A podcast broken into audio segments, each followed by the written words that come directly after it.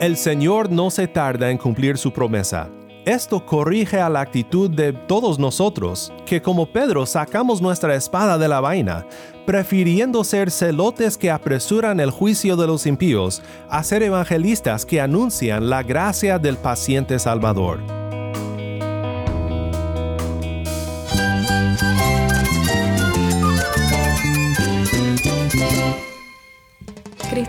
Todo. Cristo es el Rey del universo, es quien guía nuestras vidas. Él es grande y amoroso. Él es real. Solamente Jesucristo es nuestro Señor y Salvador.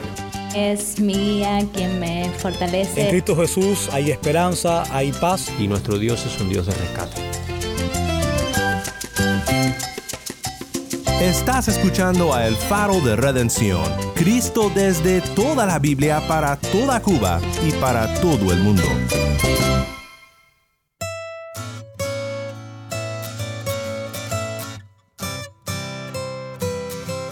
Mi nombre es Daniel Warren, gracias por acompañarme aquí en El Faro.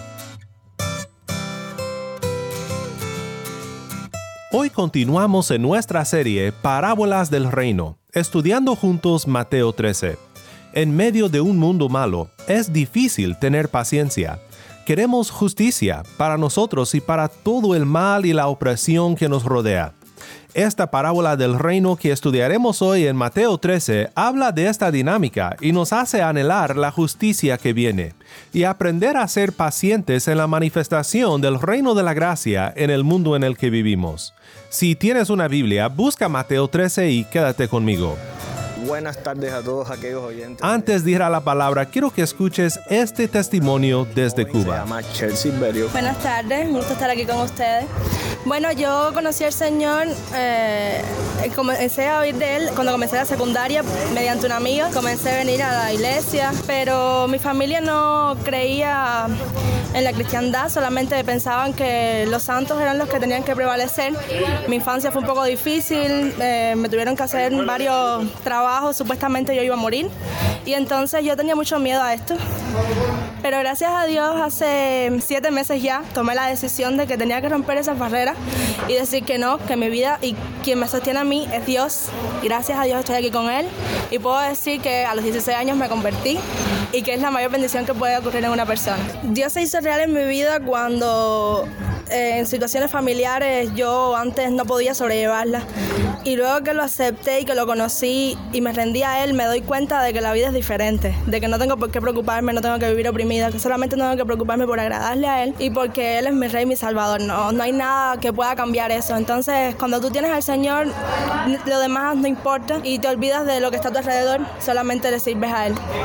Entonces, planes futuros que tengas, porque recién estás empezando a conocer al Señor, pero eh, algo en que quieras servir, algún área en que quieras inspirar a otros jóvenes que te puedan estar escuchando, porque esta emisora se escucha en toda Latinoamérica, Estados Unidos, España y Dios sabe cuántos países se va a escuchar también. ¿Alguna idea que puedas dar? Bueno, gracias a Dios estoy trabajando en el Ministerio Infantil, estoy en párvulos, estoy como ayudante de maestra, porque aún no he comenzado, o sea, comencé las clases de bautizo y cuando termine las clases puedo convertirme en maestra, entonces yo los aliento a que trabajen con los niños, los niños son una bendición, tú aprendes de ellos todos los días, cada vez que estás con ellos, ellos te enseñan. Y es un motor que te impulsa a seguir adelante. Y espero en el futuro poder trabajar en diferentes ministerios en la iglesia y en lo que se pueda servir, ahí estamos. Bueno, Cher, ha sido tremendo privilegio para nosotros y para los oyentes. Yo sé que ha sido de, gran bendición el escucharte, el poder tenerte aquí en el programa y esperamos que sigas creciendo en el Señor. A mí ha sido tremendo privilegio compartir con, con Cher y les espero en una próxima entrevista. Bendiciones desde la ciudad de Santa Clara, en el centro de Cuba. Cher Silverio, gracias por acompañarnos aquí en El Faro.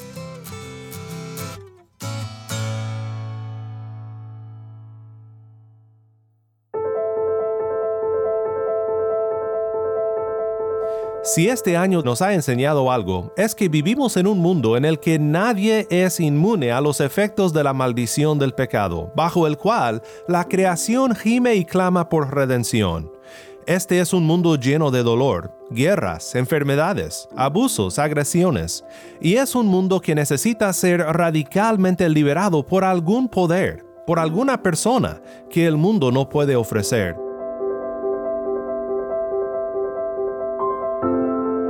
El Salmo 13 es el clamor de todos aquellos que hemos confiado en el Señor. ¿Hasta cuándo, oh Señor, me olvidarás para siempre? ¿Hasta cuándo esconderás de mí tu rostro? ¿Hasta cuándo he de tomar consejo en mi alma, teniendo pesar en mi corazón todo el día? ¿Hasta cuándo mi enemigo se enaltecerá sobre mí? Considera y respóndeme, oh Señor Dios mío, ilumina mis ojos, no sea que duerma el sueño de la muerte. No sea que mi enemigo diga lo he vencido, y mis adversarios se regocijen cuando yo sea sacudido. Pero yo en tu misericordia he confiado, mi corazón se regocijará en tu salvación. Cantaré al Señor porque me ha llenado de bienes.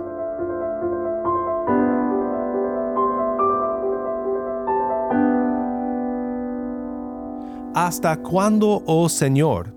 La parábola que estudiaremos juntos hoy en Mateo 13 podría llamarse una parábola de paciencia.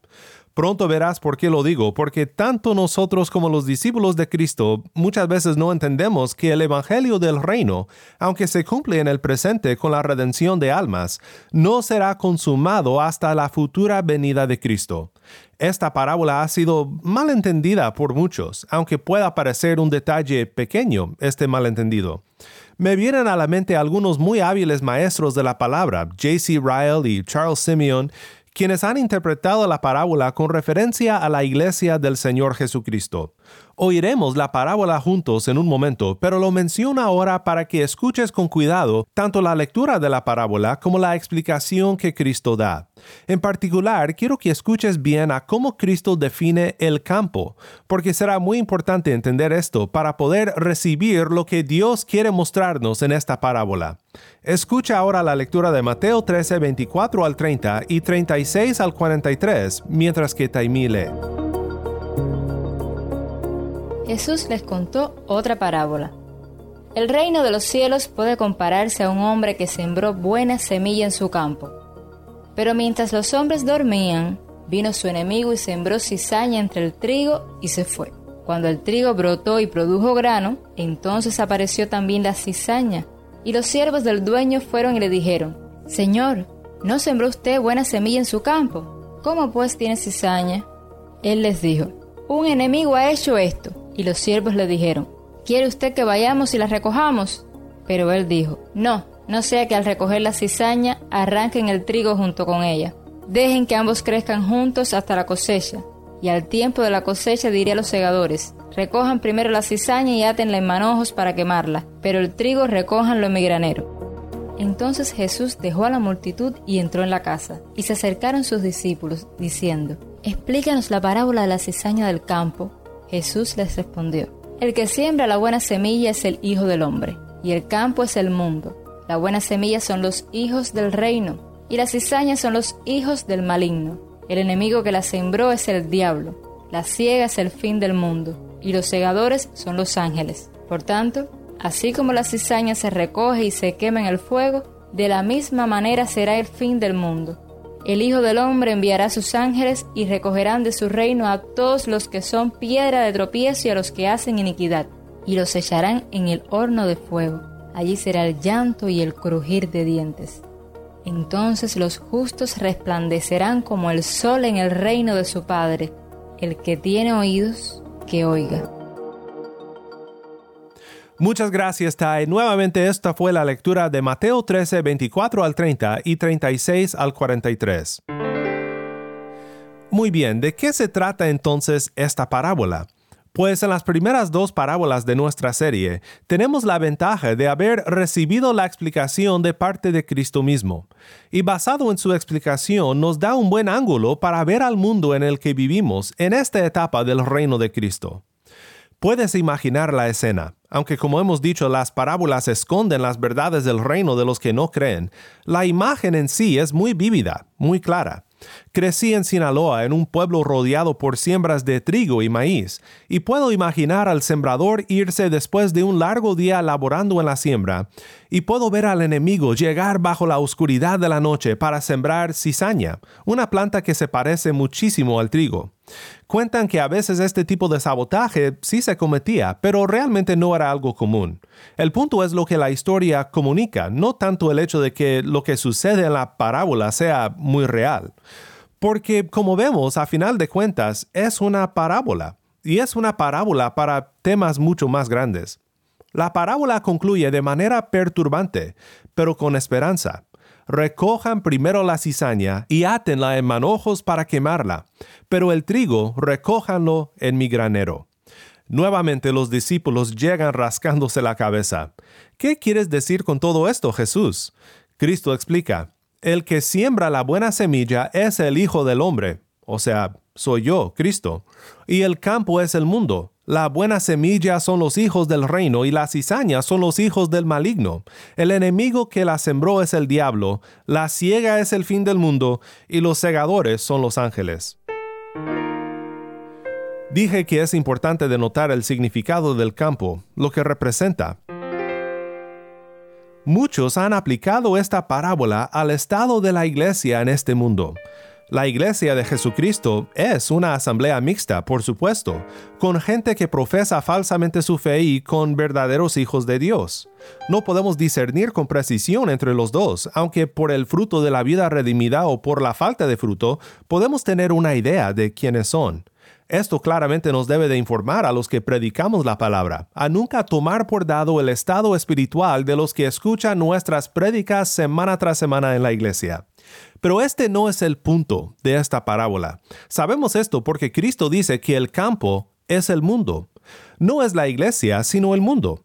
Los hijos del reino son la iglesia en el mundo, las cizañas son los hijos del maligno. Y esto nos dice mucho sobre cómo será la vida en este mundo mientras esperamos la venida de Cristo en su gloria. Craig Blomberg elabora esto en su comentario. Dice, justo como el trigo y la cizaña a menudo eran superficialmente similares en apariencia, y si se sembraban demasiado cerca se entremezclaban demasiado en su sistema de la raíz, como para arrancarse por separado. Así también el pueblo de Dios a veces es exteriormente difícil de distinguir de sus enemigos. Pueden estar demasiados entremezclados con ellos en la sociedad para que alguien intente purificar al mundo de la maldad sin dañar a los que son buenos. Blomberg también nota que este no quiere decir que nunca nadie lo intentó hacer. Sin embargo, dice, en la sociedad de Jesús, muchos celotes, y a veces incluso sus discípulos, véase Lucas 9:54, muchas veces deseaban hacer precisamente esto. Jesús les advierte de que deben esperar hasta el juicio final. Recuerda que el propósito de estas parábolas del reino, o por lo menos uno de sus propósitos principales, es hacer sentido de la recepción mixta del mensaje del reino. Parado frente a dos personas, ves a uno recibir el mensaje con gozo y otro lo rechaza por completo. Pero para ponerlo en los términos de hoy, los dos son tipos comunes. Ambos usan zapatos y pantalones. Ambos hablan el mismo idioma. Tal vez viven en la misma ciudad o en la misma calle. ¿Qué diferencia hay? Otro punto aquí es notar que los hijos del diablo no necesariamente son los homicidas, los violadores o los abusivos nada más. No, entre la gran siembra del Evangelio de la cual brota un reino de personas redimidas, personas que no se distinguen mucho de ellos son nacidos de su padre el diablo. A final de cuentas, la distinción será clara solo en el juicio final. Y déjame decirte, es una misericordia que nosotros no se nos permita apresurar el juicio de Dios como muchas veces quisiéramos hacerlo. Si fuese por nosotros, juzgaríamos a los malos de este mundo ahora mismo. Pero si fuese así, Saulo de Tarso nunca se habría convertido en Pablo el apóstol. Dios aún tiene su plan que está llevando a cabo en este mundo. Nosotros no sabemos diferenciar entre la siembra mixta del mundo y aquellos quienes todavía están por brotar como trigo por la gracia inmerecida de Dios. Pedro nos exhorta en su segunda carta sobre esta realidad. Pero, amados, no ignoren esto, que para el Señor un día es como mil años y mil años como un día. El Señor no se tarda en cumplir su promesa, según algunos entienden la tardanza, sino que es paciente para con ustedes, no queriendo que nadie perezca, sino que todos vengan al arrepentimiento. Pero el día del Señor vendrá como ladrón, en el cual los cielos pasarán con gran estruendo, y los elementos serán destruidos con fuego intenso, y la tierra y las obras que hay en ella serán quemadas. Puesto que todas estas cosas han de ser destruidas de esta manera, ¿Qué clase de personas no deben ser ustedes en santa conducta y en piedad, esperando y apresurando la venida del día de Dios, en el cual los cielos serán destruidos por fuego y los elementos se fundirán con intenso calor. Pero, según su promesa, nosotros esperamos nuevos cielos y nueva tierra en los cuales mora la justicia.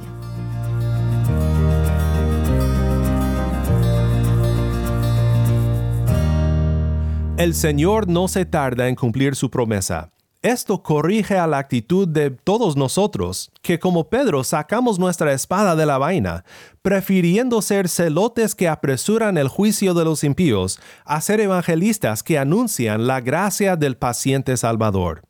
¿Hasta cuándo entonces, oh Señor? Este es el clamor del siervo paciente que espera en el paciente Salvador y el cumplimiento de su plan redentor. Pero ¿hasta cuándo tendremos que esperar para que los que son de Dios sean recogidos y los que se oponen a su reino sean juzgados?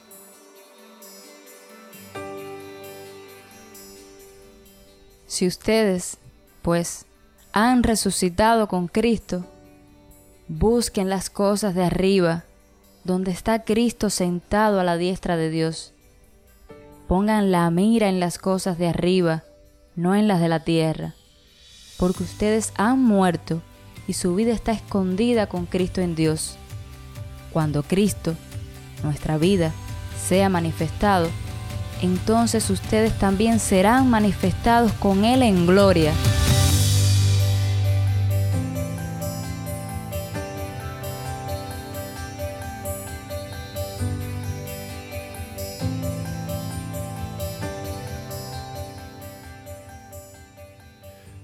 Fue Agustín quien concluyó su resumen de varios pasajes, incluyendo este último que acabamos de escuchar, Colosenses 3, 1 al 4, de la siguiente manera. Toda la iglesia entonces, mientras esté aquí en las condiciones de peregrinaje y de mortalidad, espera que lo que primero se mostró en el cuerpo de nuestro Señor Jesucristo, el primogénito de entre los muertos, será también cumplida en ella en el fin del mundo ya que el cuerpo del cual Él es la cabeza es la iglesia misma. F. F. Bruce dice, en el presente el mundo no puede ver su vida real, la vida de los cristianos, tal como no puede ver al Cristo exaltado. Sin embargo, viene un día en el que Cristo será revelado en gloria, y aquellos cuyas vidas están escondidas ahora necesariamente serán revelados con Él y compartirán su gloria. Cristo dice, el Hijo del Hombre enviará a sus ángeles y recogerán de su reino a todos los que son piedra de tropiezo y a los que hacen iniquidad, y los echarán en el horno de fuego. Allí será el llanto y el crujir de dientes. Entonces los justos resplandecerán como el sol en el reino de su Padre. El que tiene oídos, que oiga. No hay mejor descripción de este día, según mi parecer, que 2 de Tesalonicenses 1, 6 al 10. Porque después de todo, es justo delante de Dios que Él pague con aflicción a quienes los afligen a ustedes, pero que Él les dé alivio a ustedes que son afligidos, y también a nosotros, cuando el Señor Jesús sea revelado desde el cielo con sus poderosos ángeles en llama de fuego, dando castigo a los que no conocen a Dios y a los que no obedecen al Evangelio de nuestro Señor Jesús. Estos sufrirán el castigo de eterna destrucción, excluidos de la presencia del Señor y de la gloria de su poder, cuando Él venga para ser glorificado en sus santos en aquel día y para ser admirado entre todos los que han creído, porque nuestro testimonio ha sido creído por ustedes.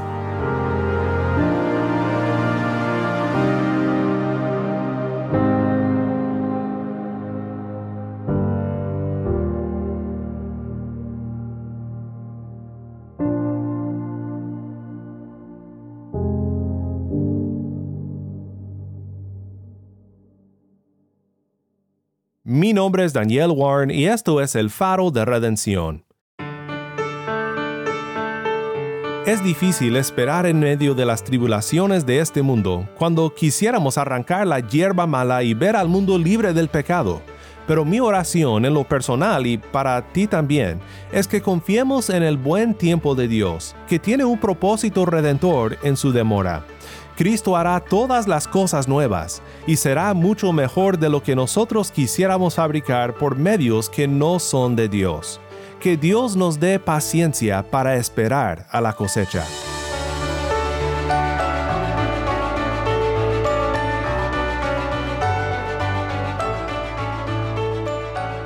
El Faro de Redención como programa radial fue ideado para Cuba, pero ha crecido a un nivel global y si estás en sintonía fuera de Cuba, te agradezco por pasar estos tiempos con nosotros estudiando temas que nos fortalecen en nuestro caminar cristiano. ¿Tienes una historia que contarnos sobre cómo el faro de redención está impactando tu vida? Mándanos un correo electrónico a ministerio arroba el faro de Nuevamente nuestro correo electrónico ministerio arroba el faro de O si te es más fácil, puedes enviarnos un mensaje de voz en WhatsApp. Nuestro número es 1786-373-4880. Nuevamente nuestro número de WhatsApp 1786-373-4880. Y no olvides que también nos puedes seguir en las redes sociales, en Facebook, Instagram y Twitter. Solo busca el faro de redención. Allí encontrarás más contenido durante la semana para animarte en tu fe y para mantenerte informado sobre el ministerio de El Faro. Para más información sobre este ministerio y sobre cómo tú puedes formar parte de nuestra misión, visita nuestra página web elfaroderedención.org.